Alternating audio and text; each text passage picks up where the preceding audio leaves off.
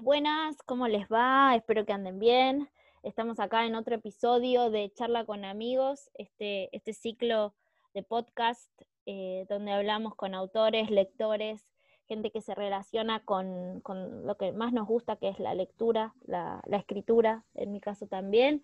Eh, así que hoy tengo un, una alegría enorme de que me acompañe eh, una, una escritora que la conocí hace muy poquito, la leí hace muy poco, así que es uno de los descubrimientos del 2020, además del COVID y de, todo lo que nos está pasando en este, en este raro 2020. Así que le, quiero dar la bienvenida a, Magda Tachian, bienvenida.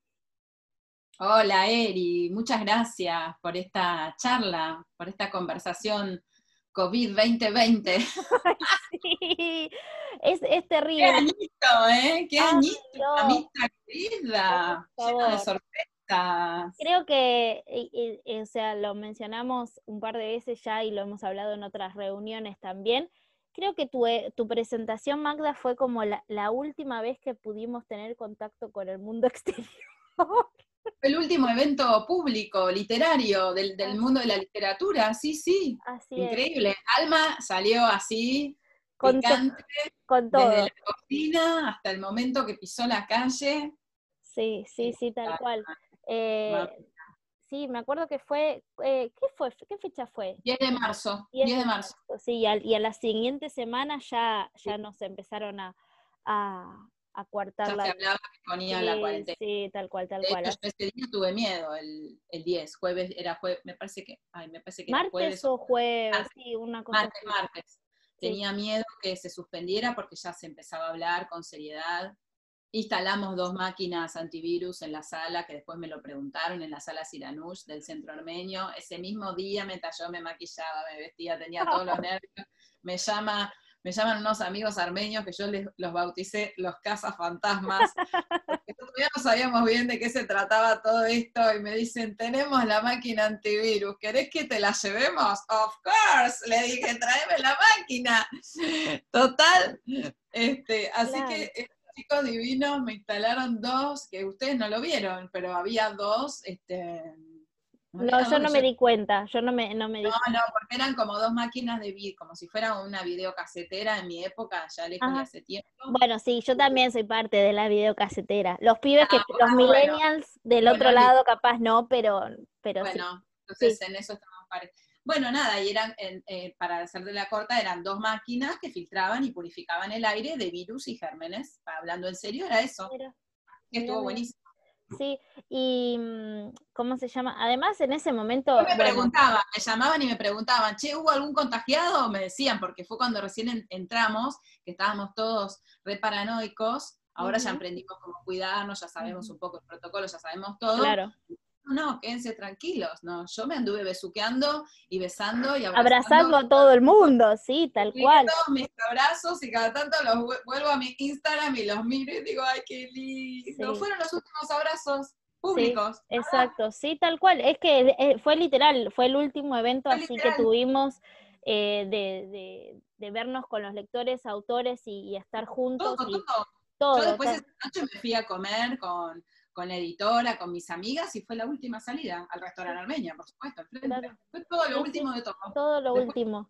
Así que la despedida fue con Alma Armenia, ahí nos despedimos y, después quién sabe cuándo volveremos, ¿no? Pero bueno, no pensemos en llevaba, Alma ya llevaba un mes, eh, Alma estuvo en las librerías, digamos, Alma salió en Buenos Aires el primero de febrero, Alma Armenia, mi primera novela de ficción, político-romántica, editada por Vera, se sello Editoras, y salió, eh, ya estaba en las librerías desde el primero de febrero, vendiéndose muy bien, arrancó muy bien por suerte, se mantuvo, llegó a los primeros puestos en el ranking, llegó a estar primera. me acuerdo al día siguiente de la presentación que fui a la librería, una de las más grandes, bueno, lo digo, a Jenny, acá, en mi barrio, Cabildo, y está, me encontré con Alma, yo salí con una cara que estaba hecha bolsa.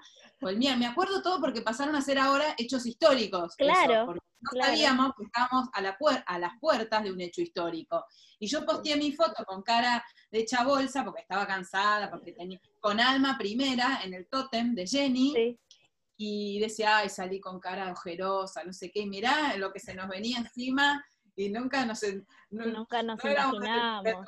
Nadie, ¿quién se iba a imaginar? No, no, no. Por eso iba a decir que cuando estábamos en ese, en ese lugar, en ese momento, en esa presentación tuya que fue tan, tan linda y tan emotiva y éramos tantos, ¿quién? Eh, o sea, ni, ni, en pedo nos se nos pasaba por la cabeza que, que después, una semana después, diez días después, ya íbamos a, recordar y a añorar eh, y meses después. Hay que decir que había eh, más de 300 personas en la sala de Anush, que es un teatro en el centro armenio, o sea, no éramos 10, éramos más de 300 en una sala cerrada, en un escenario hermoso, en una sala de teatro.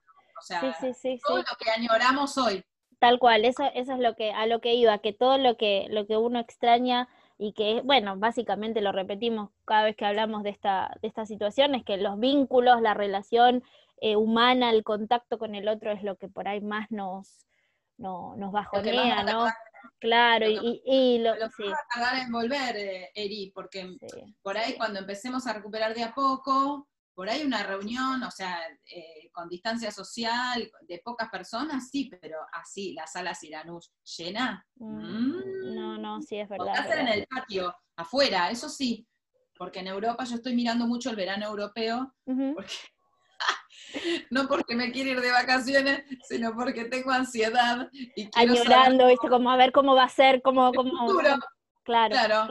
Y entonces veo que están los conciertos y bueno, eh, en, España, por, ejemplo, por ejemplo que al aire libre, la gente con barbijo, con sí, intercalados unos con otros, y al mismo hay un violinista armenio que a mí me encanta, que se llama Ara Malikian, digo, que estuvo tocando con barbijo en escenario donde estaba David Bisbal, donde estaban todos, eh, bueno, a todos los rocían con alcohol, sí, ponen seguridad. Sí, quién sabe cuándo, cuándo recuperaremos la vida normal, entre comillas, ¿no? Eh, creo que. Yo creo que mientras no la vacuna.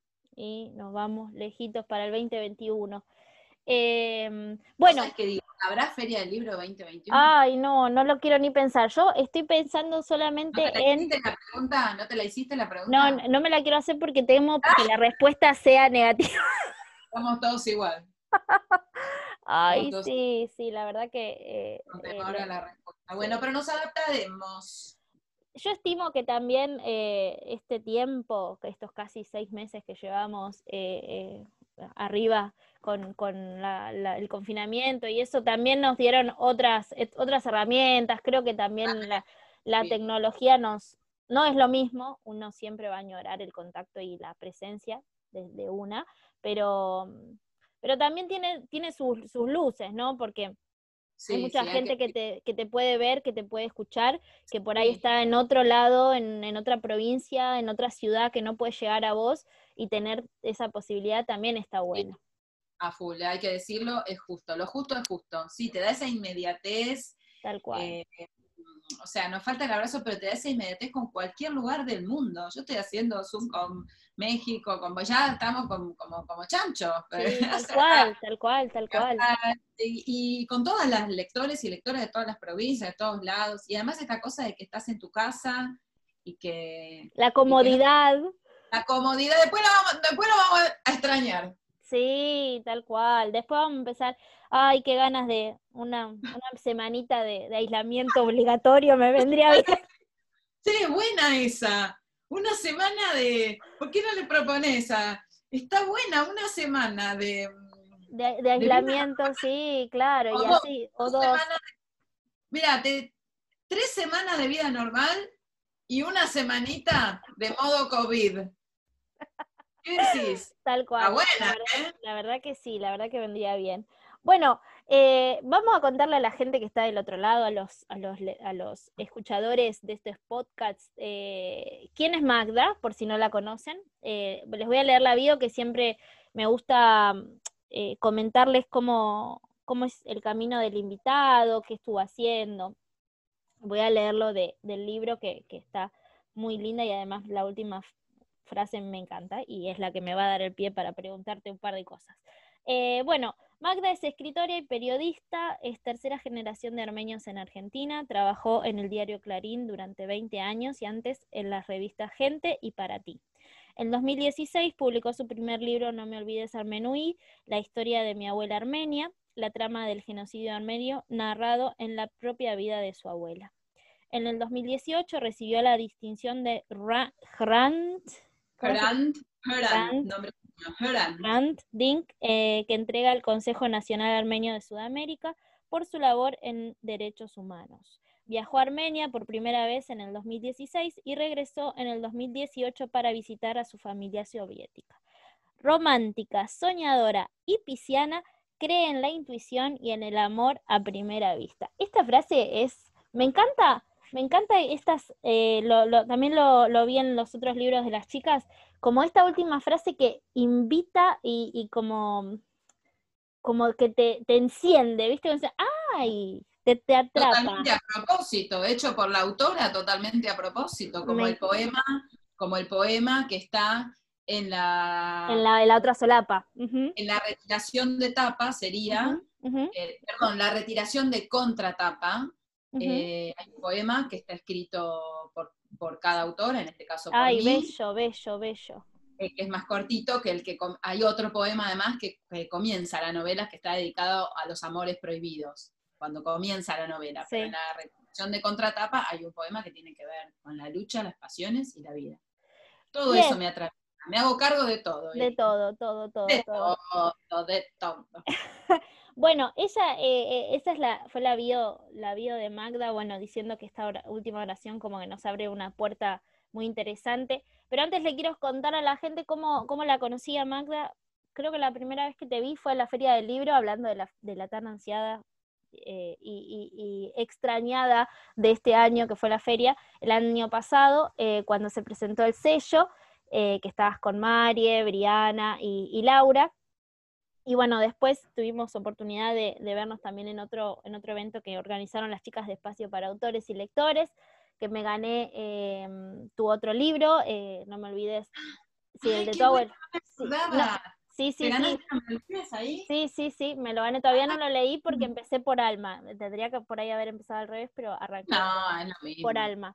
Y, y, bueno, ahí, ahí, más, ahí nos pusimos. Sí, ahí nos, nos pusimos más, más en contacto. Eh, bueno, una cosa, un dato de color que no es menor, eh, lo he dicho en las redes y el que, me sigue lo sabe.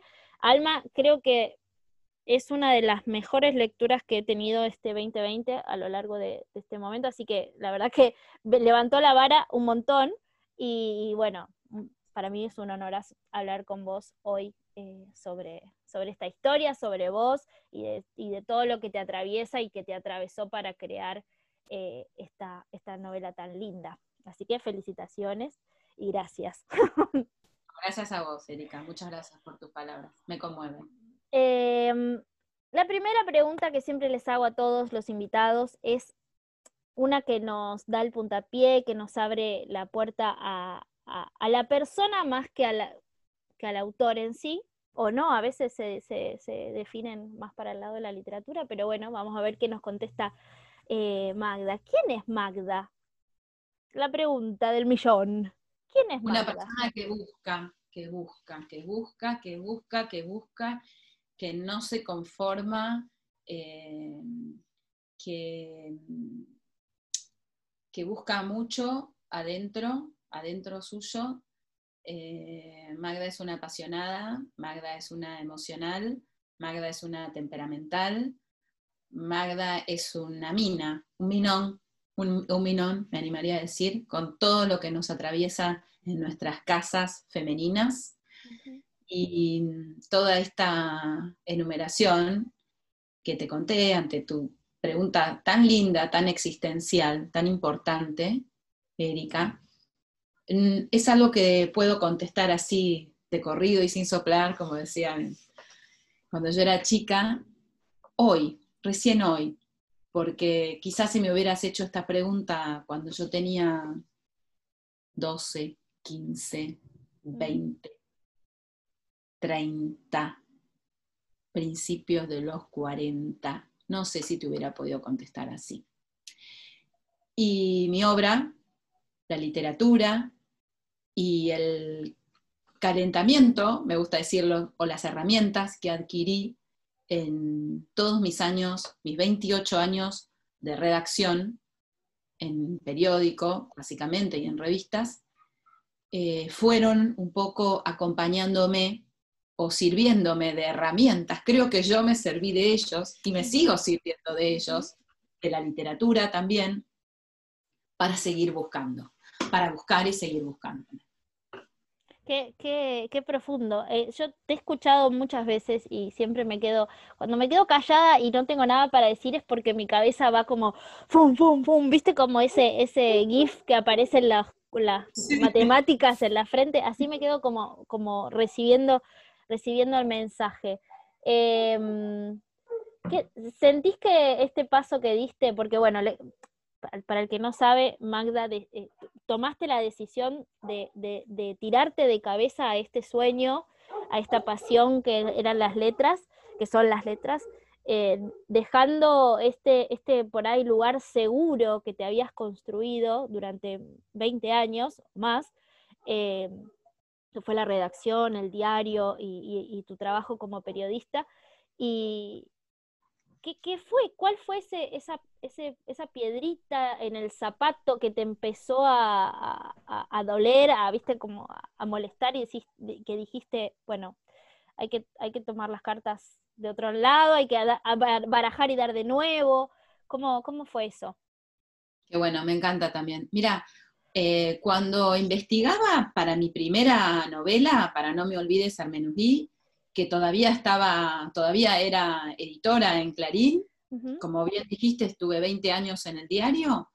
Em, fue el año que yo, yo renuncié a Clarín en 2018, fines de 2018, y 2015 y empecé a investigar, no me olvides, que se publicó en 2016 por Penguin Random House, por Sudamericana, y me acuerdo, tuve que había ido una tarde, una mañana, porque yo a la tarde trabajaba en el diario, a partir de mediodía trabajaba en el diario, tenía las mañanas libres, y fui a la mañana al, hotel al viejo hotel de los inmigrantes en, el río, en, Puerto Madero, creo que se llama, no sé cómo se llama esa zona, fui a buscar la información de los barcos en el que había llegado mi abuela. Y me acuerdo de, porque yo siempre, digamos, iba a la calle y hacía notas, y claro, me encantaba y me apasionaba hacer notas, pero el trabajo era para, para otro.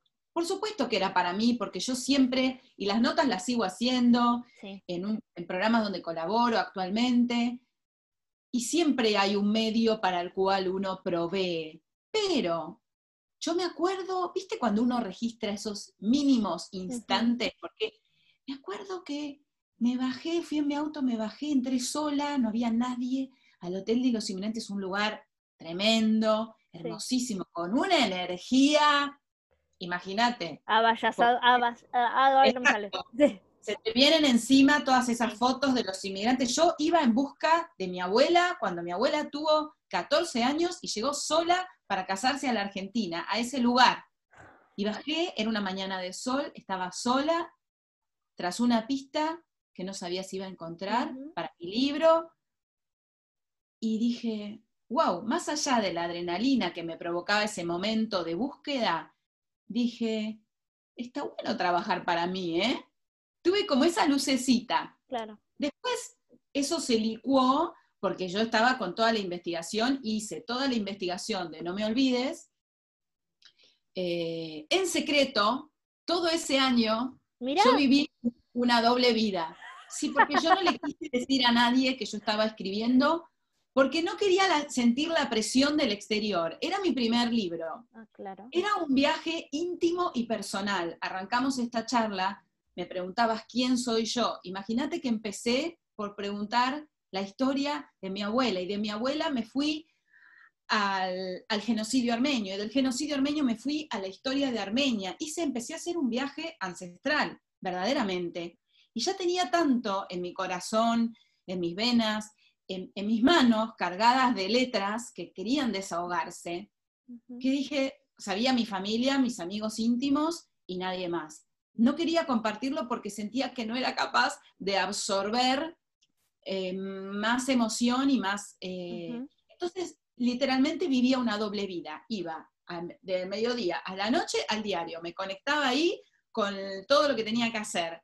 Llegaba a mi casa, me sacaba el traje de periodista y me metía, esto es lo que nos da la literatura, que yo lo empecé a descubrir, no, no era del todo consciente, me metía en, que yo te lo digo, y, realmente en otro mundo, en otro mundo. Es mágico. Era mágico, otra dimensión, realmente, pero y, me iba a dormir y me, quedaba escribiendo hasta tarde, leyendo a la mañana, o sea, utilizaba desde que llegaba el diario la noche, a la mañana y la madrugada, bueno, ya sobre el final de la novela prácticamente ni dormía.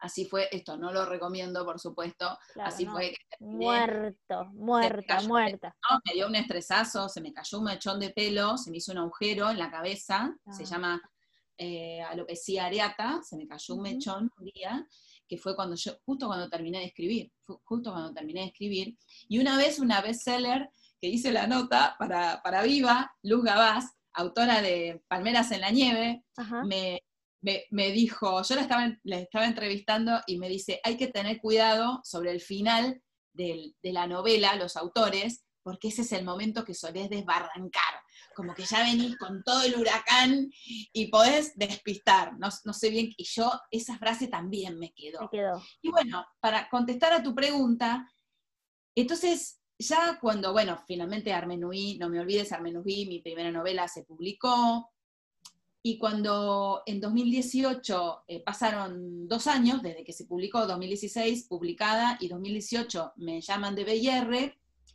y yo ya tenía esta historia, la de Alma, en la cabeza, que la quería escribir, pero no encontraba el momento, porque obligaciones familiares, personales, más el diario, que yo trabajaba en un diario, el diario más grande de la Argentina, llena de jefes, o sea, un lugar divino, con, tengo un montón de amigos y todo, pero tenía presión, tenía mucha presión, o sea, no era que eh, venía a mi casa, me olvidaba, no, o sea, vivía es una constante y todos los días de mi vida, porque además de los 20 años que trabajé en Clarín, antes estuve 8 años en Editorial Atlántida, y también, o sea, yo soy de las personas que laburé en relación de dependencia, que esa es la otra cuestión, por más que me adoraba mi laburo, siempre lo adoré, no era un laburo rutinario, de repente tenía que viajar, me metía en las vidas de todos, porque el periodismo nos da eso, como la literatura, desde otro lugar, meterse y vivir la vida de cualquiera y ser el personaje que entrevistamos o que elijamos ser, bueno, cuando vino eh, con la propuesta de BIR y yo tenía la novela pensada,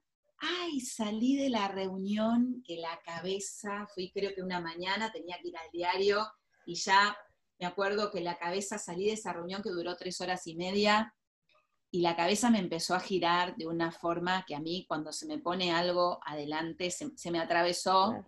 Dije, ahora, ¿cómo hago para escribir esta novela? me salía de la vaina por escribirla, pero sabía que iba a necesitar mucha concentración, mucho trabajo para hacerla. Y el desafío en ese momento me pareció más rico, más interesante que la diaria en Clarín o en mis años de redacción, porque bueno, hay un momento en que uno como que, no te voy a decir que llegas a un techo, pero ya sabés, ya, o sea, estaba cómoda, si querés, en ese hablábamos de en la zona de confort. Exacto, y dije yo, y además sentía, porque te lo uno con lo que te decía de Armenui, ese primer día que fui al Hotel de los Inmigrantes, que dije, ya está, tengo 51 años, no me acuerdo cuánto tenía, 50, 51. Dije, trabajé 30 años para, para otros. Tengo la claridad mental, tengo el proyecto, tengo las ganas, tengo la pasión. Es hoy. Y si me la juego por mí, esa fue la pregunta. Tengo la propuesta, ¿Y si me la juego? Y si me doy, lo cuento porque creo que a muchos nos puede pasar y esto va cambiando en diferentes etapas de la vida. ¿Y si me la juego y apuesto por mí? Y mira, Erika, que, porque hoy lo estamos hablando con el diario del lunes, la novela publicada, pero yo no tenía escrito ni una palabra, ni un renglón de la novela.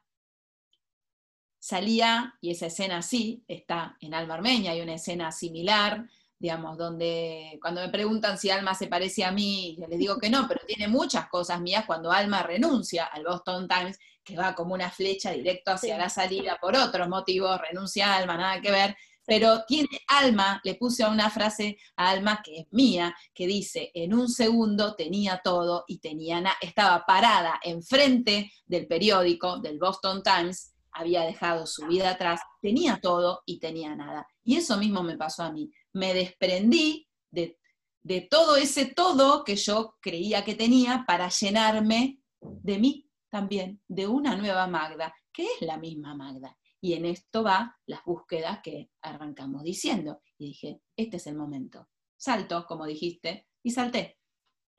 Y a Dios gracias. Y gracias que saltaste, porque la verdad que... estoy contenta, porque muchas también, muchos me preguntan, y mis compañeros también del diario, donde es una, una idea, y supongo que debe pasar en muchos trabajos donde la gente o trabaja en relación de dependencia. Por supuesto que trabajar en tu casa y en relación de dependencia, las dos tienen sus pros y sus contras, ¿no? Tal cual, obvio, sí, sí, sí. Pero yo pasé de todos los días este, levantarme, tomar el desayuno, eh, bañarme, maquillarme, eh, vestirme para ir a trabajar y estar con, no sé, con 100 personas rodeada y a estar sola en mi casa, sin, en chaqueta. ¿Lo, extrañaste al principio, Magda? sí, lo extrañé al principio. Sí, lo extrañé. Sí, lo extrañé. Lo extrañé y, es, y, y de hecho era tema de conversación con, porque cuando uno se va del diario, el Clarín, post, haces como autoayuda con los ex Clarín, porque también... Grupo de WhatsApp, viste, ex Clarín. Claro, teníamos grupo de WhatsApp, porque entonces, ¿cuántos años? Porque la gente en Clarín trabaja 20, 25, entonces, y entonces te contaban su experiencia de cómo, es como un crash que se produce, de cómo fueron esos primeros días sin, porque uno pasa como un silencio, o sea, y eh, a ver, yo salí del mundo de Clarín y al día siguiente estaba con Alma. O sea, y además me preguntabas por las búsquedas, Alma tiene ese nombre. No, no es casual que tenga el nombre Alma. O sea, yo le puse Alma porque esa, eso representa mi búsqueda personal. Alma son las almas. Esa búsqueda, me gusta decir, espiritual, porque es una búsqueda, aunque uno hable de raíces, aunque uno hable de amor, aunque uno hable de pasión, de política y de guerra, también hay una búsqueda espiritual en todo eso. Sí, sí, sí, tal cual, tal cual. Y creo que, Alma, eh, digamos, la, tu búsqueda, como, como, como te pasó a vos personalmente, la, busca, la búsqueda de Alma también, creo que en parte es la búsqueda de todos en algún momento del... Bueno, como vos decís, siempre estamos buscando, ¿no? Nunca se sabe qué, nunca se sabe eh, cuándo, cómo llegará, pero siempre estás en, en, en, constante búsqueda. A veces consciente, a veces inconsciente, ¿no? Pero, pero creo que, que, alma, en un punto, alma somos todos, porque hay, hay, un, hay un momento también que me parece súper interesante y haciendo un paralelismo con, con, tu experiencia, hay un momento que, que te tenés que decidir, ¿no? Siempre nos tocan en la vida momentos en el que, como vos decís, me la juego, no me la juego, ¿qué hago? Eh, como una bifurcación que se presenta en, la vida y uno tiene que, bueno, decidir, decidir lo que decidís y, después convivir con esa decisión, hablando de, esto del proceso de cambio, porque cambiar está buenísimo, si el cambio es positivo y está más que lindo, pero el proceso y el transcurso de, ese, de ese, como vos decís, del, del, ruido al silencio, es como un cambio muy grosso para, para arrancar de nuevo. Eh, y, es, y, es, y es, es, muy interesante y además me, me encanta que, que, cuenten estas, estas cosas porque como vos decís, decías recién, hay muchos que quizás están en esa posición en la que, en la que pueden elegir, ¿no? En la que pueden elegirse y, y, y ponerse primero para, para, poder ser feliz. ¿Vos sentís que, que tu decisión te hizo más feliz? Sí, y hay algo clave en eso. Pero ¿sabes por qué me hizo más feliz? Porque yo decidí. Y eso es global. Decidamos lo que decidamos, y yo esto lo aprendí. Y ponele que la novela no hubiera salido, ¿eh? porque no depende de la novela, ni de cuántos ejemplares se vendieron, ni de... Mirá, además, publiqué la novela, me quedé sin feria de libros, y bueno, y aún así estoy feliz. Pero ¿sabes por qué estoy feliz? Porque lo decidí, porque decidí animarme a transitar lo que, eso que me generaba curiosidad. Y esto abro el juego e invito a todos, porque era lo que decías recién. Y en eso yo fui haciendo como un, como una pequeña transformación. pequeño, claro, un pequeño gran trabajo de búsqueda. De hecho, sabes que la abuela de Alma se llama Titer y Titer es mariposa y la mariposa es la transformación. Y de hecho, eh, es una, una, una simbología que me acompaña desde hace mucho tiempo. La transformación es algo que yo empecé a estudiar eh, bastante tiempo antes de convertirme en escritora. me pasaba por la cabeza eh, realmente hablando de las búsquedas, o sea, el eje es ese. Y me parece que uno es feliz en esa elección porque esta es la clave, dar, ser consciente de que solo por elegirlo y por jugarse en nuestra elección, ese solo acto, ese mínimo gran acto, es el que nos provee la felicidad, no el resultado. Muchas veces nos preguntan qué es la felicidad. ¿Qué es la felicidad? Claro, no, no, no. Eh, creo que es muy efímero también, ¿no? Como son pequeños. Depende de uno. Sí, obvio. Eh, esto es el mensaje que quiero pasar. Depende de uno, no depende del COVID, no depende de la pandemia, no depende del trabajo, no depende de tu jefe, no depende de tu pareja. Depende, no depende si llueve, si hay sol, depende de uno. La no depende de la situación económica, no depende, no depende. Y esto realmente yo me encargué de, de trabajarlo y de mostrarlo en toda mi obra. Está en la vida de mi abuela y está en la vida de Alma. No depende, porque cualquiera me puede venir a decir, o sea, si me corres por, por derecha o por izquierda, o sea, todos tenemos carencias eh, dolores, sacrificios, padecemos injusticias y, la respuesta a todo eso es, es esta búsqueda y estos pequeños, grandes actos donde elegimos a cada instante qué persona queremos ser, con lo que tenemos, con lo que no tenemos, con lo que nos duele, con lo que no nos duele, con todo lo que padecemos. Esa es mi búsqueda. Qué, qué, qué lindo, qué lindo, Magda. Eh, y, y, otra cosa muy... Y lo tiene Alma, ¿no? Lo tiene Alma. Alma se llevó todos los números puestos. Sí, sí, sí, sí, tal cual. Eh, otra cosa es la búsqueda eh, de, de, hablando, siguiendo con este, con esta, esta noción que me parece que es el tema de, de, de la charla, ¿no? Que la búsqueda constante y, es, el tema de las raíces y la identidad también. Te he escuchado hablar mucho de, tu historia, de la historia de, tu familia.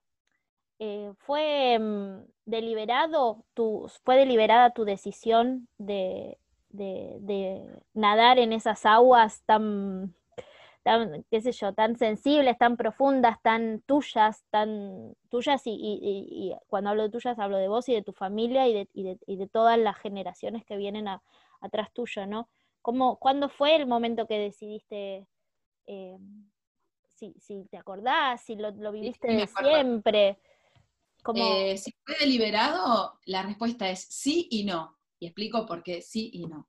Primero te diría no, porque el tema es así, o sea, yo conviví con mi historia armenia, mi armenidad, el genocidio, mi abuela, mis cuatro abuelos, porque hay que decir que está puesto en el personaje de mi abuela Armenuí, pero mis cuatro abuelos son sobrevivientes, eran sobrevivientes del genocidio armenio. mis cuatro abuelos nacieron en el sur de Turquía, donde, déjame decirlo, Erika, yo lo digo en todas las charlas donde voy o en los espacios que compartimos, el Imperio Otomano, actual Estado turco, entre 1915 y 1923 masacró y mató a un millón y medio de armenios que vivían en Turquía. Los armenios eran una minoría en aquel momento en ese lugar que era el Imperio Otomano, que es la actual Turquía. El Estado los persiguió, los discriminó por su religión, por sus eh, por, sí, por su lengua, por su origen, que esa es la definición de genocidio, los exterminó, los persiguió y los mató. Había dos millones de armenios, el Estado turco, en lo que hemos llamado y se denomina genocidio armenio, mató un millón y medio de armenios, genocidio que al día de hoy solo ha sido reconocido por nada más que 30 países en el mundo, entre los que lo reconocieron está tempranamente Argentina, Uruguay, Estados Unidos lo reconoció el año pasado. Entonces, me preguntabas sobre mi decisión, sobre la búsqueda, sobre si había sido planeado o no. Bueno, yo conviví con todo esto que por supuesto lo sabía. Pero en 2015, eh, cuando fue el centenario del genocidio, el genocidio ocurrido en 1915, 2015 se celebró, mejor dicho, no se celebró, se recordaba en todo el mundo una fecha tan importante, el centenario, que se hizo ese logo de la flor, No me olvides, se llama No me olvides, además mi, primer libro, que es esa flor violeta, que significa la memoria y la recordación. Bueno, todos los armenios especialmente estábamos muy movilizados ese año, y ese año yo fui un mediodía a comer a lo de la hija de Armenuí, que es mi tía, la hermana de mi papá. Mi papá ya fallecido y mi abuela también ya fallecido, porque esto también es importante uno se empieza a quedar sin referencias y, las empieza a buscar. Y ese mediodía eh, de 2015 eh, me enteré, le pregunté a mi tía por eh, la historia de supervivencia de mi abuela. Se lo pregunté como nunca lo había, me había animado a preguntar. Es como que hay un momento en que uno cae. Y ahí mi tía me contó, porque bueno, mi abuela tuvo dos escapes del genocidio, el primero, escondida en la alforja de un burro, cuando ella tenía un año, y, un año y medio. Mi bisabuelo la escondió en la alforja de un burro, la tapó. En la otra alforja puso el hermanito de mi, de mi abuela con nueve meses. Cruzaron el desierto, sin agua y sin comida, 100 kilómetros, hasta llegar a refugiarse en Alepo. Yo esta historia tan tremenda la sabía porque mi abuela la contó un mediodía también de domingo, cuando yo tenía 13 años. Mi abuela lloraba cuando lo contó. Y nunca más volvimos a hablar del tema. Y sí, por supuesto, en la casa de mi abuelo se decía turco malo, turco malo, turco malo. Y me, acuerdo que yo tenía siete años y mi abuelo contaba que si él hablaba armenio, donde él vivía, que yo ni sabía dónde era, cuando yo tenía, le contaban la... Y yo me acuerdo con siete años, esa imagen no se me no se me, no, se me va más. nunca no se me borró nunca porque me causaba terror pensar que a alguien le cortaran la lengua. Y lo cuento porque 50 años después, mira el significado que tuvo eso. Mi abuelo que, Erika, mi abuelo no, y Ervan Taktachian, el marido de Armenui, no hablaba prácticamente. Y después entendí por qué no hablaba.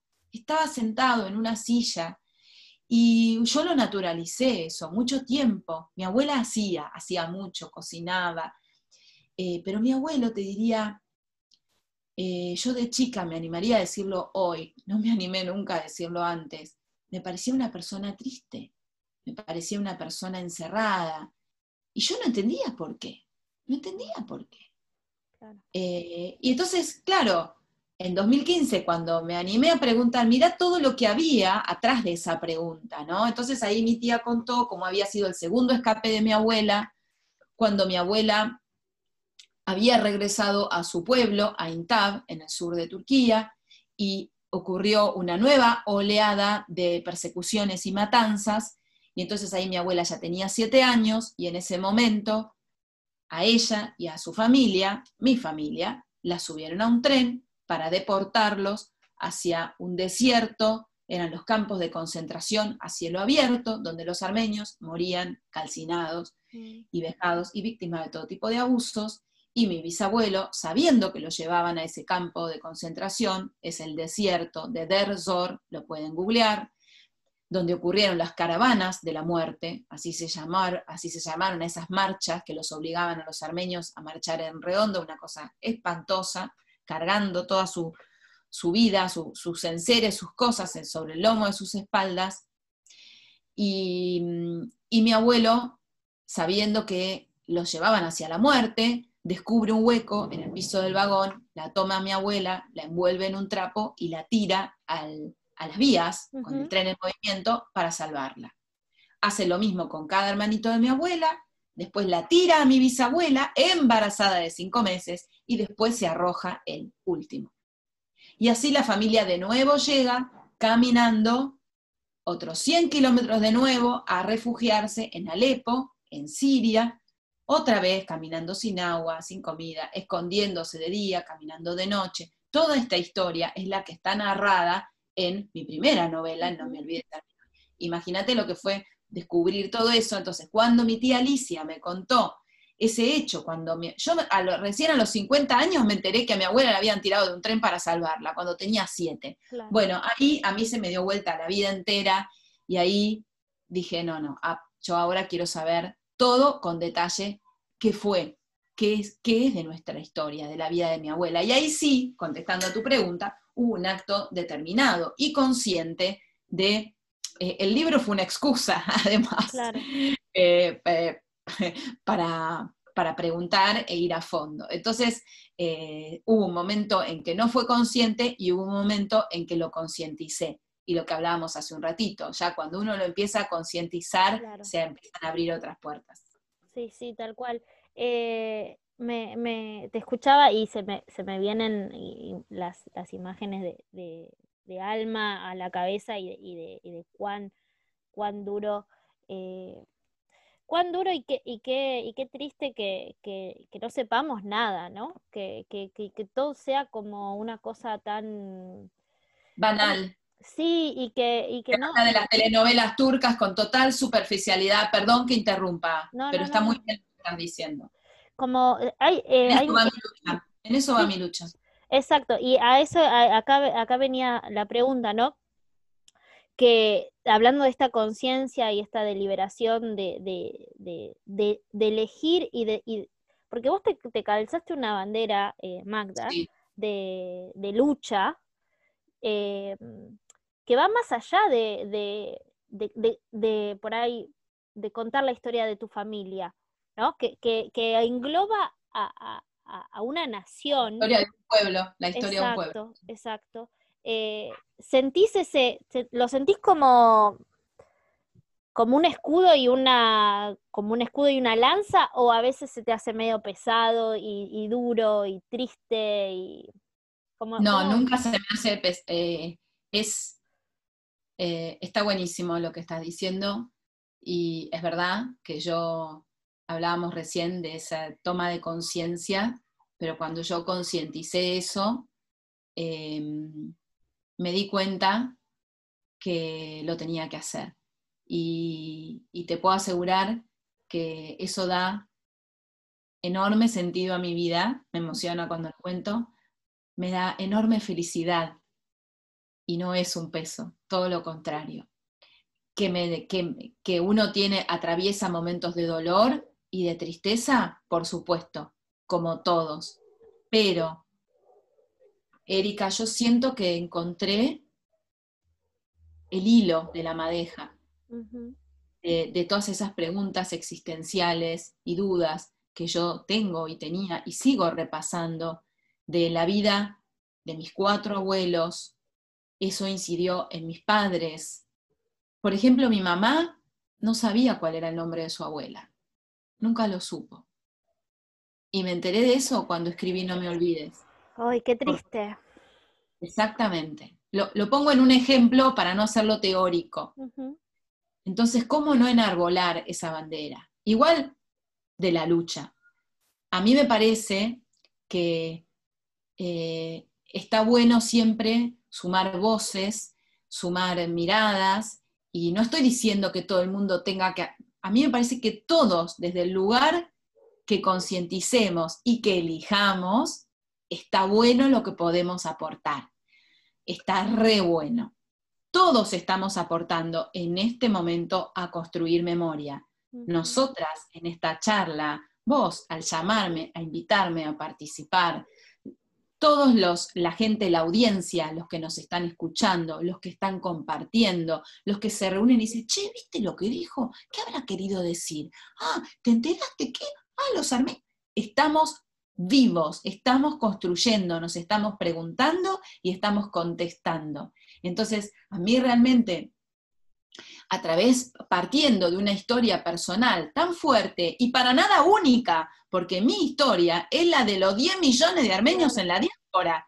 Claro, Y como el mío, como mis libros, hay otros libros aquí, afuera, cada uno con su estilo, cada uno, bueno, no sé, yo tomé además las herramientas personales, cada uno tenemos diferentes para contar lo que tengamos que contar. Yo he ido a charlas, eh, Erika, donde me han preguntado, por ejemplo, y lo cuento, porque me preguntaron, bueno, después de escucharme un rato hablar, me dicen, bueno, pero ¿cuál es tu verdad objetiva? Después me preguntaron, me dijeron, ¿vos no estás resentida con los turcos? Y lo cuento así, em, con total franqueza, porque sé que en el fondo quizás son las preguntas que se hagan algunos, y son las preguntas que hay que contestar, y son bienvenidas. Y mi abuela es una persona que jamás la oí hablar mal de nadie. O solo a mi abuelo que dijo aquella vez turco malo, y se quedó en silencio. Entonces, está bueno que nos hagamos estas preguntas. Y la lucha y contar el mensaje de amor, el legado de amor de mi abuela, justamente que hay más lejos del resentimiento que el amor. Y el amor es algo que se construye y es algo que construimos forjando memoria. Entonces yo tomo esas preguntas y esas observaciones que a veces son tan políticamente incorrectas que la gente no se anima a hacer. Y algún lector en alguna charla o en alguna reunión me ha preguntado, ¿sabés que lo del rencor me lo preguntaron en una escuela, chicos de siete años? Y que me pareció buenísima la pregunta. Chicos de siete años que leyeron. Ahí es un momento para aprovechar tanto, Magda. Para, para, para, poner como fertilizante de amor y, crecer las plantitas de otra forma. Porque viste que además los chicos no filtran las preguntas y está buenísimo. Porque, y es, lógica la pregunta. Si te mataron a todo un pueblo. ¿Cómo no vas a estar enojado? Claro, pero, pero, pero una cosa es el enojo, otra cosa, es el resentimiento y otra cosa es el odio. Entonces, mira, y el odio. Entonces, mira qué bueno poder construir, mira qué importante. Ayer también tuve una charla con, con, chicos, porque mis libros los leen en el colegio, los leen en el colegio. Nunca me imaginé que la historia de mi abuela la iban a leer, la leen desde séptimo grado. Lo leen con los maestros, con los padres, chicos que no son armenios, ¿eh? Hablábamos de material disponible de los temas estos del genocidio armenio que no se enseña, que no está en ningún lado, que vos prendés Telefe y está la telenovela turca y nadie habla de qué hicieron los turcos. Nadie dice que hoy en Turquía, si yo estoy diciendo todo esto, voy presa en Turquía, porque hay un artículo en el Código Penal, el 301, que prohíbe insultar a la nación turca. Y, en Turquía se valen de ese código, eh, de ese artículo en el Código Penal para juzgar y encarcelar a los mismos turcos que defienden a los armenios en el régimen de Erdogan. Y en esto va mi lucha. Entonces, lean, lean. a ver, yo no quiero obligar a nadie, simplemente es mostrar. Ok, me mostrás la telenovela turca con 13 puntos de rating, lee Alma Armenia. Lee, no me olvides.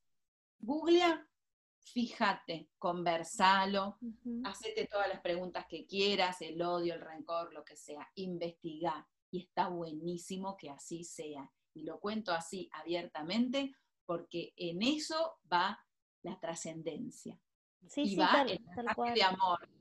Tal cual, tal cual. Eh, esto, eh, como hablábamos recién, ¿no? Digo que, yo señalándote que, te, para, para muchos de nosotros, Magda, fue un descubrimiento que, y de las cosas que no, o sea, esto lo he dicho varias, varias charlas, pero las cosas que, que no sabemos todavía, ¿no? Que han pasado a lo largo de la historia, que están pasando hoy, y no somos conscientes para nada de lo que, como que estamos en una burbuja, y entonces está buenísimo que aparezcan estas historias que quieras o no te interpelan, quieras o no, te tocan como a ver, si sos, si, si tenés el corazón y la cabeza abierta para eh, recibir el mensaje de, la historia, ¿no? Porque hay gente que, por ahí lo lee como, como lee cualquier cosa o así nomás, y, pero hay que ir como más, más, más al, hueso de, las cosas, y me parece súper válido y me encanta que, estemos hablando de estas cosas, que como vos decís, se necesita, se necesita crear memoria, se necesita crear conciencia, no esto de que siempre volvemos a repetir la misma historia como que caemos una y otra vez con la misma piedra, nos tropezamos, pero está, está buenísimo. Eh, las novelas, déjame que te hagan sí, sí, sí, Tienen las novelas, los, las obras de arte, las películas, es que nos motivan a investigar sobre estas cuestiones de una manera en donde casi quizá no te des cuenta. Vos decías recién, por ahí hay alguien que lo lee y hace una lectura de Alma, pero Alma tiene muchas lecturas. Como tiene muchas lecturas, no me olvides también, digo, niveles de profundidad, ¿no? Y está buenísimo, te pegue por donde te pegue, digamos. Incluso los que se lo compran y me dicen, porque muchos me dicen, eh, algunos te dicen, lo tengo, todavía no lo empecé. No importa, los libros esperan. Yo siempre digo, eh, los libros son como el tango. Hay, hay, una frase que decía mi viejo que decía, el tango espera, vas a decir. Yo decía, cuando era chiquita me subía al auto y mi viejo ponía, no sé, el tango, yo decía, qué pesado. Y hoy, y hoy, me acuerdo de él y se me pianta un lagrimón cuando estoy en el auto y ponen un tangazo y le doy volumen alto y me acuerdo de mi viejo diciendo, el tango espera, decía, bien arrabalero, ¿viste? El tango es generacional, creo. Creo que el tango es como mm, que nos toca cuando, no sé si tiene que ver con una cosa de, de, nuestros padres, nuestros abuelos, y que te toca en esa intimidad eh, familiar. Eh, interpela también, como decías, te interpela, es fuerte. Sí, sí, sí, sí, tal cual. Sabes que todos mis abuelos y muchos armenios, que habría que investigar, no sé si alguien ya no lo investigó, bueno, también tiene que ver con una época, pero eran fanáticos del tango, fanáticos, escuchaban la música armenia y tango. En la casa de mis abuelos era así y mis viejos hicieron tanguero. Bueno, fue toda una generación. Yo después me hice tanguero también. Es que eh, eh, eh, creo que todos vamos para el mismo camino. O sea, el que, el que por ahí le, le, gusta la música y creo el arte. Sí, sí, sí, va a llegar un momento en el que hoy quizás eh, más de joven o decís, oh, este, viste, porque cuando sos joven querés escuchar la música que a vos te gusta, eh, claro. pero, pero uno aprende a escuchar de otra manera cuando va creciendo y, va más allá. Y eso está buenísimo. Pero del arte que te ayuda a buscar y a responder esas preguntas o visibilizar esos temas que a veces están un poquito guardaditos. Y a mí me gusta eso, porque a veces es un tango, a veces es una novela, a veces es una película. Sí, es verdad. A veces es lo que cada uno quiera buscar, elegir y, ver. Y, esa, y también yo creo, no sé si, estás de acuerdo conmigo, que, que, a veces esas películas, canciones, libros, eh, cuadros, cualquier expresión te llega cuando creo que estás listo para, que estás preparado para, escuchar el mensaje, para verlo. Si no, eh, viste, como que te caen cuando te tienen que caer. Yo misma conviví con la historia del genocidio en mis narices. En mis narices. Y el libro, no me olvides, lo escribí a mi, no sé en qué año, ya en 2015. Claro, claro, sí. Em, Magda, ¿crees que vas a seguir eh, regalándonos este, eh, digamos, algo en relación a Armenia? Querés cambiar y lo, próximo va a ser algo completamente diferente? ¿Sentís que todavía tenés mucho para contarnos? Eh, a ver, no lo sé todavía, no lo sé, este es un año muy particular. Lo que sí sé es que em, lo que produzca, cualquier, cualquier, cosa que produzca, que te digo, yo estoy para cualquiera, puedo estar, eh, me estoy dando esa libertad de probar todo. Te digo, o sea, estoy viendo lo, eh, eh, no sé, a mí me gusta mucho el arte, me encanta el arte en toda su expresión, y estoy como desatada en eso. Digo, me, esta mañana pensaba, te juro que no es mentira, digo, ay, y, la miraba a Nacha Guevara, que me encantan las, sus enseñanzas, sus cosas, desde chica que me gustaba. Y la escuchaba y la miro por Instagram, y miro sus videos y digo, ay, qué lindo sería estudiar teatro, dije hoy, esta mañana. Entonces esas cosas de la cuarentena, la semana pasada estaba, ay, qué lindo sería estudiar astrología. Me pasa, yo en eso soy muy pisciana, muy intuitiva, y he tenido un poco esas búsquedas, y he tenido mi época de tanguera, he tenido mi época de bailarina árabe, he ido a aprender, me puse el traje de Otalica, aunque no lo pueda creer. O sea, yo tuve las mil vidas, y como que me gusta, no me gusta atarme a nada, y más ahora, imagínate que ya me fui del diario, que escribí mis dos obras, creo que Alma y Armenoí son para mí son fundamentales en el sentido de que son, no, no, no lo digo por vanagloria, digo, digo en el sentido de que son pilares, de que son lo que estábamos charlando recién, de que son obras que además de divertirte eh, en el sentido de entretenimiento, porque la novela es entretenimiento, eh, es, eh, estoy pasando un mensaje, un ítem, algo para, para averiguar y para, y para indagar en el momento que uno quiere, y si quiere, y si no quieren, todo bien, el tango espera. Entonces, también lo aplico para mi vida eso. No sé qué es lo próximo que va a venir, no me lo quiero tampoco mm, como eh, bajarme eh, antes de tiempo la respuesta. Lo que sí siento es que estoy incubando. Ah, bueno, eso es una buena señal. Claro, sí, siento que estoy incubando y que hay un tiempo. Eso también sabes que aprendí yo a registrarlo adentro mío, ¿no? Eh, yo eh, ahora está suspendido por la cuarentena, pero también eh, tengo, porque vive en mí, mi vida, mi vida yogi, me gusta decirlo, yo hice muchos años yoga, y en esta transformación que hablábamos hace un tiempo, yo al principio cuando empecé a ir a yoga, en 2004, iba porque empecé yoga y tango el mismo año, me acuerdo porque me acababa de mudar de barrio y los sábados no tenía nada que hacer y un día salí a caminar, así son mis búsquedas. Y un día salgo a caminar y paso por una ventana, así es, pero lo cuento, y paso por una ventana y, salí a mirar el barrio porque no tenía idea, me había mudado a un barrio que tampoco conocía, así de sacada soy yo, y paso por una ventana y escucho tango. Y dije, uh, y me detuve, y volví, y despié por adentro de la ventana y veo que están bailando, y me meto ¿viste? Y, me meto a averiguar por la clase de tango. Y resulta que la que me anotaba, que era la profesora de tango, también era profe de yoga. Mi profe, le mando un beso, Norita Marimovka, una genia, maestra en mi vida. No lo sabía yo en aquel momento, 2004. Digo, bueno, ya que estoy, me anoto en tango y en yoga, le dije, porque yo estaba que no tenía nada que hacer. Claro, vamos, sí, sí, sí. Entonces, y iba los martes a tango y los sábados a yoga. Y ahí empezó una búsqueda también adentro mío. Entonces, bueno, todo esto para decirte del periodo de incubación y de todo eso que me di cuenta que hay como un tiempo orgánico del cuerpo, donde yo empecé como a, e, esto forma parte de mis búsquedas, donde empecé a integrar, eh, yo hasta ese momento, empecé yendo a yoga como si fuera una clase de gimnasia, yo me lo tomaba como una clase de gimnasia, pero escuchaba que la profesora hablaba de la mente, de la energía, y a mí me gustaba lo que decía. Pero yo mientras hacía los movimientos la escuchaba, digo, total, mal no me va a hacer, pensaba. Y bueno, mirá como con el tiempo, muchos años después de ir a yoga, mi profe somos eh, muy, muy así eh, cercanas porque ha sido mi maestra eh, durante más de 20 años, muchos años después, sin buscarlo, sin hacer nada, porque esto decían y dicen ahorita, no hagan nada, va a llegar, va a suceder en algún momento, ese milagro ocurre.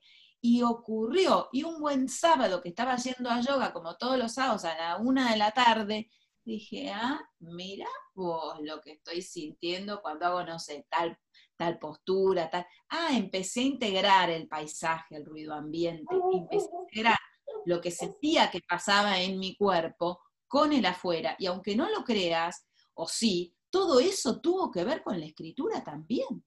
Tuvo que ver. Es que yo creo que todo lo que nos atraviesa en todos los sentidos, eh, consciente e inconscientemente van a desembocar en, en algo ¿no? En este caso, en la escritura, que es lo que... Lo que y sobre todo en una expresión artística, que era lo que le escuchaba a Nacha Guevara esta mañana, que es así, en un punto, el último capítulo, perdón que te interrumpa, pero te hago un asterisquito, bueno, ya sabes que me gusta hablar mucho, el último capítulo de mi libro, en No me olvides, se llama La libertad.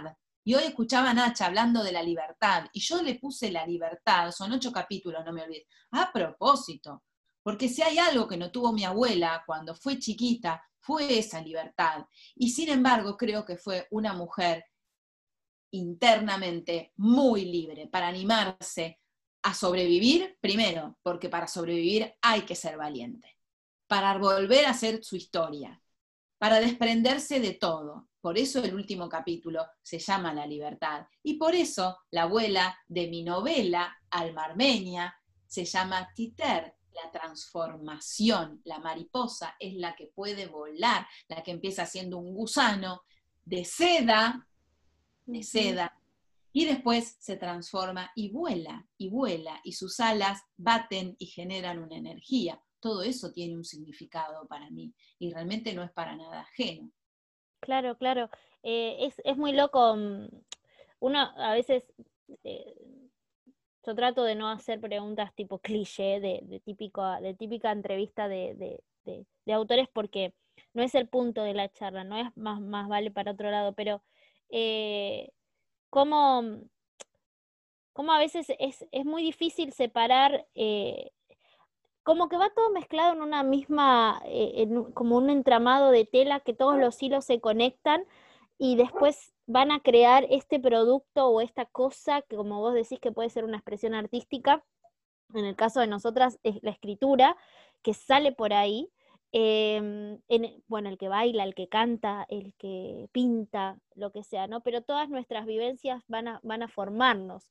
Y no solamente creo que nuestra, nuestro día a día, nuestro, eh, nuestros contactos con la gente, sino también lo que nos viene eh, encima, ¿no? Porque creo que una de las cosas que también me llama mucho la atención de, vos, de tu historia, de Alma, es em, esta, mm, esta, presencia de, de, las generaciones pasadas, de toda la historia que nuestras, nuestros antepasados, de nuestros abuelos, de nuestros padres, arrastran con ellos y es como una ola, o sea, eh, te va a pegar, en algún momento te, te la van a dar y te vas a dar cuenta y, vas a ser consciente de por ahí muchas cosas tuyas que van a, que, son parte de, la vida de, los otros, ¿no? De, los que vinieron antes que nosotros. Eso me llama mucho la atención.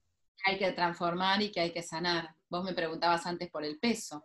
Si uno no los trabaja, es que yo creo que tuve esos pesos, Erika, yo los tuve los, tengo ancestralmente. El secreto es que me di cuenta y los estoy transformando, los estoy trabajando desde el momento en que uno los concientiza y me gusta, y está bien lo que vos decís, pero creo que todos tenemos un pasado, una historia, un peso ancestral. Eh, en, el, en mi caso, un genocidio y ocurrido hace dos generaciones atrás. O sea, recién, hace 105 años. Entonces eso eh, sí hay que trabajarlo, porque si uno no lo trabaja, se termina convirtiendo, convirtiendo en un peso. Y hasta me animaría a decirte que lo trabajé no solo en mí, sino en, la gente querida y cercana de mi familia. Que no, quizá no todos lo pudieron trabajar de la misma forma. ¿Cómo, ¿cómo, lo tomó tu círculo, Magda, cuando decidiste eh, darle luz a esta historia? Mira, yo creo que hay una parte de la familia que lo entiende y hay otra que no. lo voy a poner así en broma, porque tiene que ver con lo que estamos hablando y las búsquedas, y me parece bien. El que no quiera hacer pie, el que no quiera leer, el que no quiera mirar, está bien, empiezo por ahí, está bien. Hablando de la libertad, ¿no? De la libertad de decisión. Y yo estuve mucho tiempo sin mirar y hablando de el tango espera, eh, no sé, me gusta, estoy con esa frase. Como que en algún, ah, otra frase que está muy buena, que me la dijo un compañero mío en Clarín, que cuando yo escribí No me olvides, y me dijo, mira Magda, la identidad, Ariel Sher, que le mando un beso, me dijo, eh, la identidad sale, siempre en algún momento sale, en algún momento sale, viene y golpea la puerta. No importa si tenés 20, 30, 40, 50, 70, llega, llega. Entonces está bueno estar atento a eso. Entonces, ¿cómo lo tomaron? Bueno, mis, mis tías, abuelas, las hermanas de Menuí, o sea, eh, haber escrito la historia familiar y la de Alma, o sea, cambió la historia, eh, resignificó la historia familiar.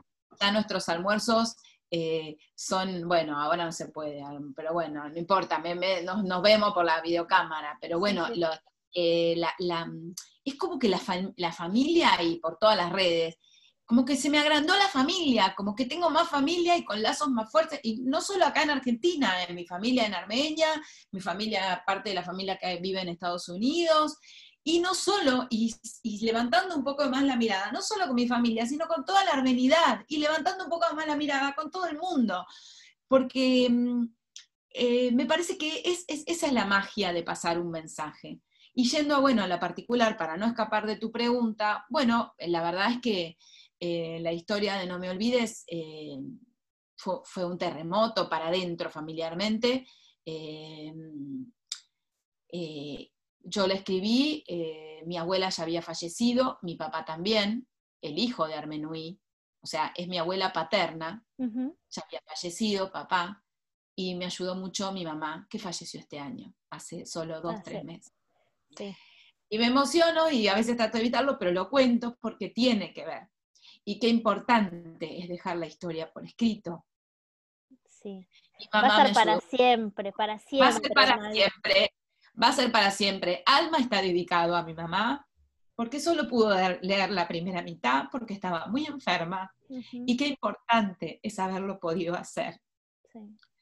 Y vio presentar el libro y ella me ayudó muchísimo a que yo pudiera escribir y a ser la persona que soy.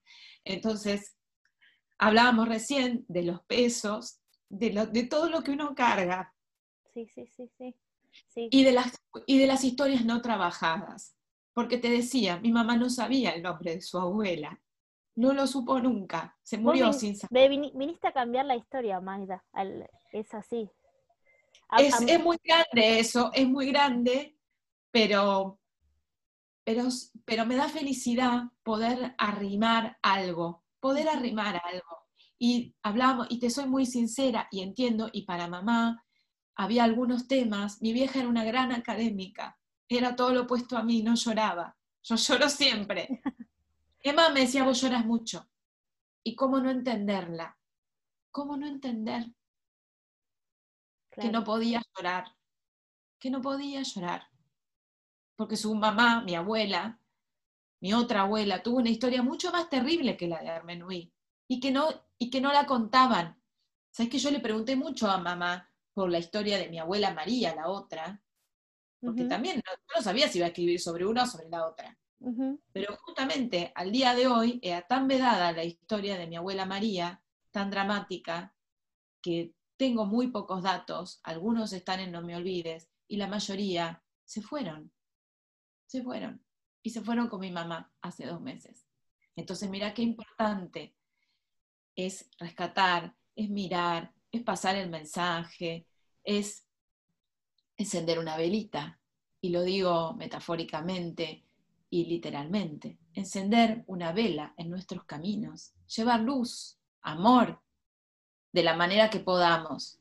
Te decía, mi, vieja fue una mina re académica, eh, se alejaba de todo lo que eran las emociones, creo que se protegía. Y yo soy lo opuesto. Claro. Y que me parece que vine como un poco a, integrar. Sí, sí, sí, sí, sí, tal cual, tal cual, tal cual. Eh, qué, qué, movilizante. Sí. Qué, movilizante que, que, que, que somos como seres, ¿no? Que, que todo lo que Estamos vivos. Sí, que nos atraviesa tanto y que nos, y, y, qué, mm, y qué lindo que es poder sentirlo, ¿no? Porque, porque también estar vivos es sentir, sentir lo que nos toca sentir, ¿no?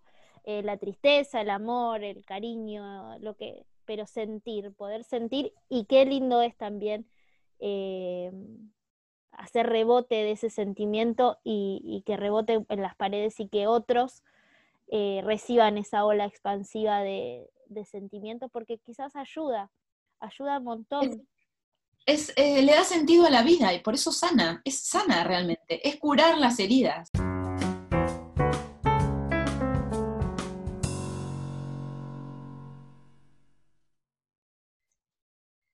Seguimos conversando con, Magda y como, se habrán dado cuenta, eh, los sentimientos están ahí a flor de piel siempre, siempre que, hablamos ¿no? de, del amor, de, de, todos los sentimientos que nos, que nos atraviesan como seres humanos, hablábamos de estar vivos, sentir y de, de multiplicar estos sentimientos y, llevarles eh, un pedacito de nosotros para, para que todos mejoremos y, seamos mejores como, seres humanos y personas.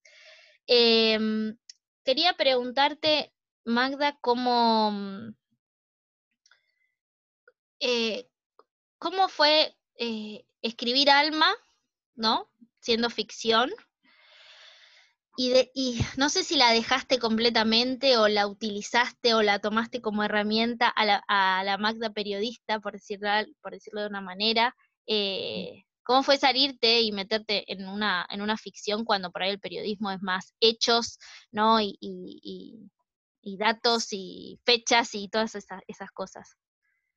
No, me la traje conmigo a la Magda periodista. no, no, la puse a trabajar a Magda periodista. Trabajaron las dos. Magda, Magda autora y Magda periodista. Me gusta eso, Erika, me gusta mucho poder integrar, eh, hablando en serio, me gusta mucho poder integrar, eh, hablábamos hace un rato todas mis vidas, ¿no? sí. Porque, mm, bueno, vos sabés que Alma Armeña tiene una investigación periodística. Claro. Eh, todo lo, digamos, si bien es una ficción, pero los hechos que están narrados, los sucesos políticos, sociales, que están narrados ahí, sociales hablo por, por la historia de Armenia, por eh, su cultura, eh, y bueno, y hasta geográficamente, eh, todos los lugares que recorre la novela son todos verídicos. hay una investigación periodística y lo que me encanta hacer, que descubrí en esta, que es mi primera ficción, porque bueno, no me olvides, era eh, digamos, es lo mismo, fue una novela con datos históricos, pero era mi abuela, era la historia de mi abuela. En este caso, Alma no soy yo, ya lo, repito, lo repetimos por... Lo repito O sea, no es mi diario para nada, por suerte a mí no me pasó nada de todo lo que le pasó a esta chica tan extremo. Eh, obviamente sí tomé cosas este, de mi experiencia y de mi vida, de mi armenidad, para poder desandar la historia de Alma. Eh, pero me, encantó descubrir en esta primera experiencia de ficción, digamos, que podía integrar a mi alma periodista con mi alma armenia, con, mi, autora. Claro, qué lindo, qué lindo. Y, es como hablamos, ¿no? Va con vos y no es una cosa, no es como una máscara que te sacas y te vuelves a poner, sino es que es una cosa que siempre te va, eh, te va a atravesar. Y mm, y tus acá te voy a, voy a ir al chisme y a, otra, otra cosa, a otra cosa distinta. Em, tus compañeros del diario, ¿te leyeron? Te, te, Ay, qué linda tu pregunta, me encanta. ¿Qué, qué, qué, cómo te vieron en ese papel? ¿Cómo, ¿Qué te dijeron? ¿Cuáles fueron sus devoluciones? Están sorprendidos. Primero quiero decir que estaban todos en la presentación de Alma.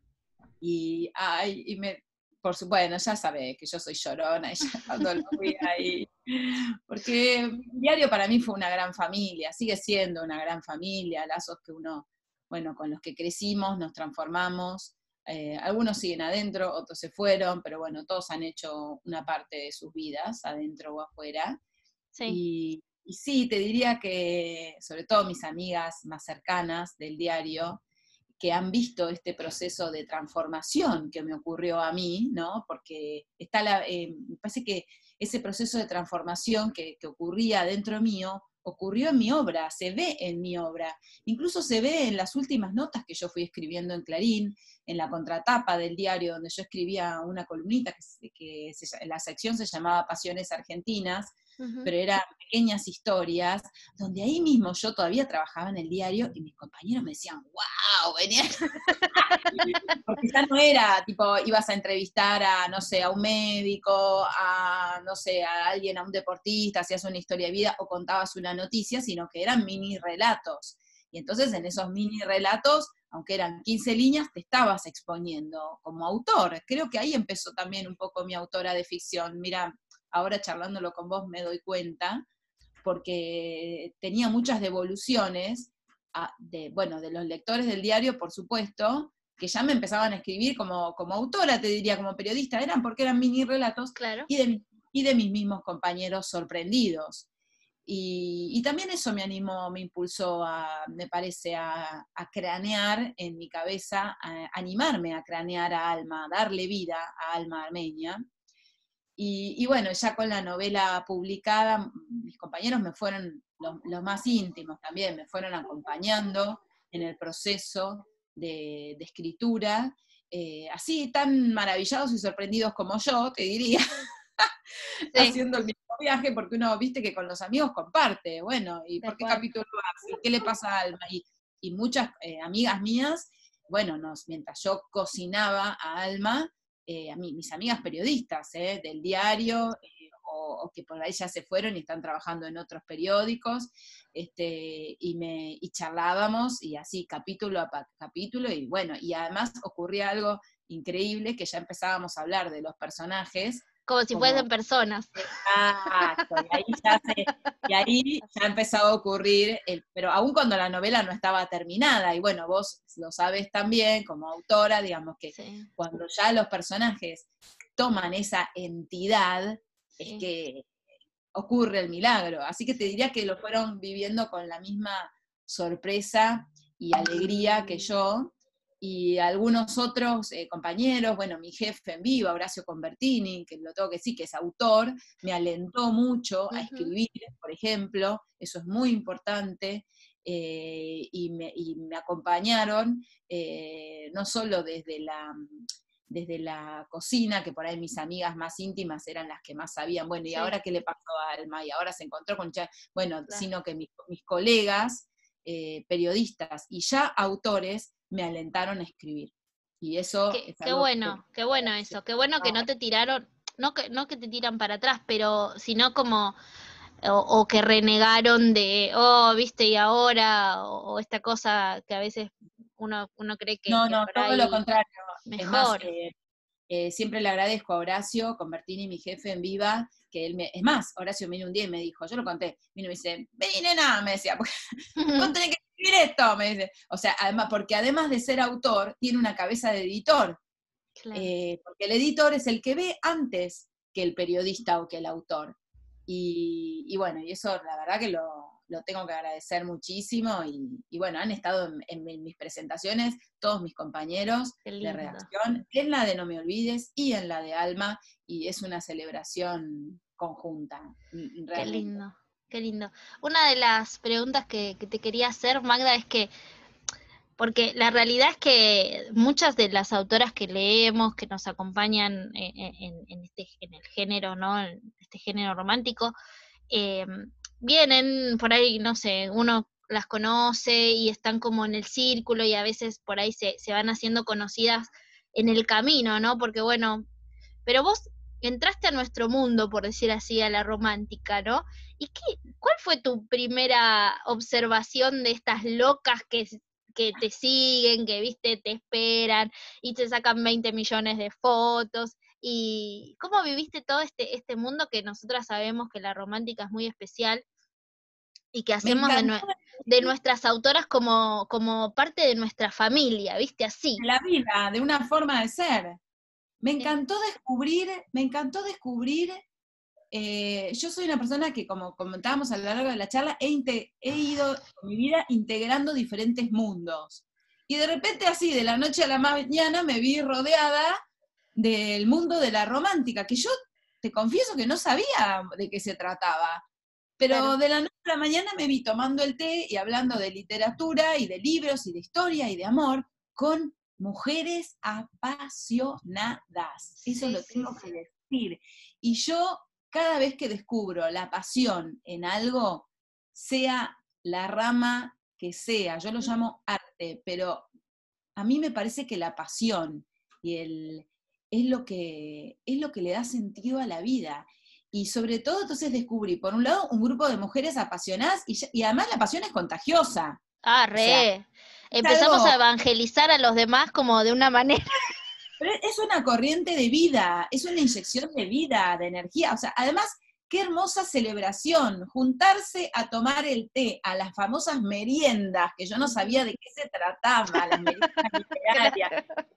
ah, qué bueno, esta es la panacea, hablar de libro, de comer eh, y tomar el té, el café eh, y ser, ser felices en, ese, en ese mundo que, nosotras mismas nos propiciamos. Y esa es la clave de la felicidad, no es, mm, no es otra, eh, es propiciarse esos momentos felices que duran lo que tienen que durar, pero que los llevamos con nosotros siempre. Entonces, eh, esa es la única clave, venimos un poco, el eje es, ese, me gusta ponerle un eje común, porque los mundos no son ajenos, son, están unidos. Entonces, bueno, básicamente descubrí eso. Y, y sobre todo les, les agradezco que me hayan integrado a la, como a la comunidad. claro, a la familia, cuando, no sé, se junta la familia a almorzar y cae uno con un amigo, ah, che, vení, pasa, hay un plato más de ravioles, ay, toma, pum, Y que podamos conocernos y que podamos conversar, y yo aprender de ustedes, y ustedes nutrirse de, cosas mías, y que podamos todas hacer una apuesta en común. Me parece que eso es lo que nos mantiene vivos y, él, y a mí me da una alegría enorme, sinceramente. Qué lindo, qué lindo. Además, eh, eh, sí, tal cual. Y, esto de que, de que, viste, no sé, a veces la gente piensa que donde hay todas hay todas mujeres, como si, oh, viste, oh, son todas, viste, la típica, son todas mujeres.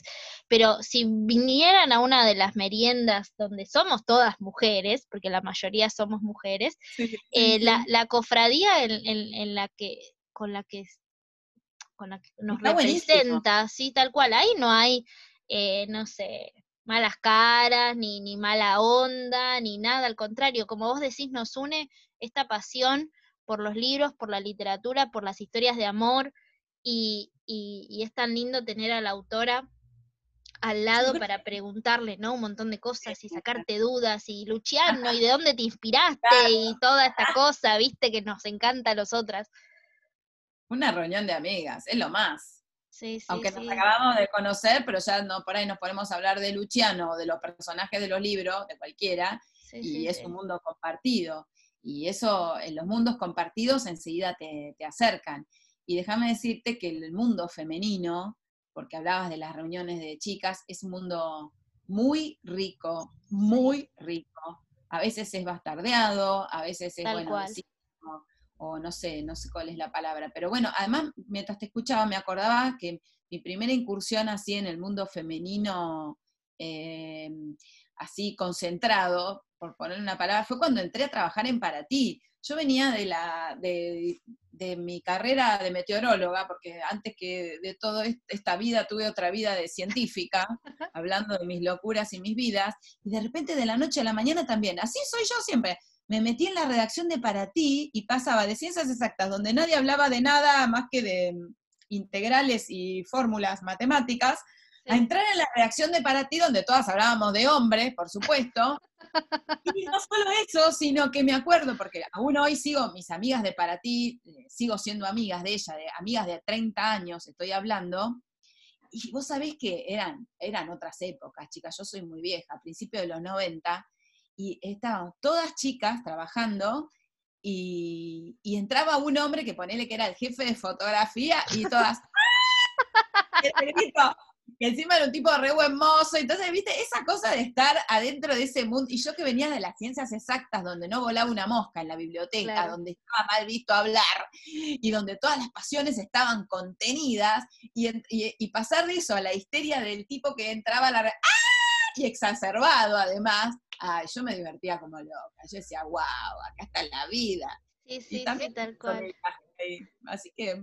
Qué, bueno, me alegro, me alegro mucho, primero me alegro que, te hayas sumado y subido a este barco de locas de atar, porque la verdad que a veces la gente que nos ve de afuera y esta gente está loca, pero eh, unas locas buenas, este, eh, y está buenísimo que te hayas sumado y, y bueno, te recibimos obviamente con los brazos abiertos porque además eh, tu historia y la historia de, Alma nos, nos enamoró y, creo que como decíamos al principio y resumiendo un poco el, tono de esta charla, nos, nos acercó a, una verdad que quizás no, no, no la teníamos muchos para nada presentes, nos concientiza en un montón de cosas, y no solamente por la historia de Armenia, sino también en cuestión de valores del amor propio, de un montón de, cosas que atraviesan a, tu novela que nos tocan, como decíamos antes, ¿no? Que a veces hay algo que te va a llegar, ya sea eh, por un lado o por otro, eh, si estás con el corazón abierto, te, va, te va a tocar.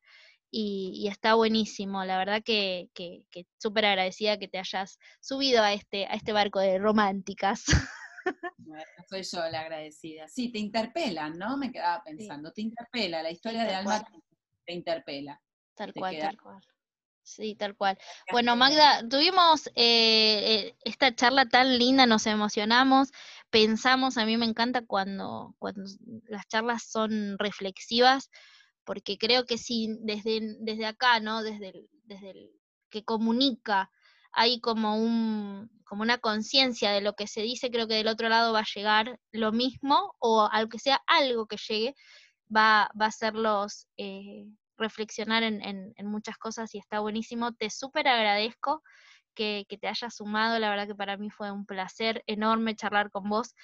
Me quedaría horas preguntándote un montón de cosas sobre, sobre vos, sobre Alma, sobre tu historia, sobre Armenia. Eh, y, bueno, como digo siempre, este, este camino de la literatura nos da el lujo de, de conocer mucha gente, de conocer muchas historias y, bueno, bienvenidas sean todas. Así que gracias por estar, espero que vos también la hayas pasado lindo.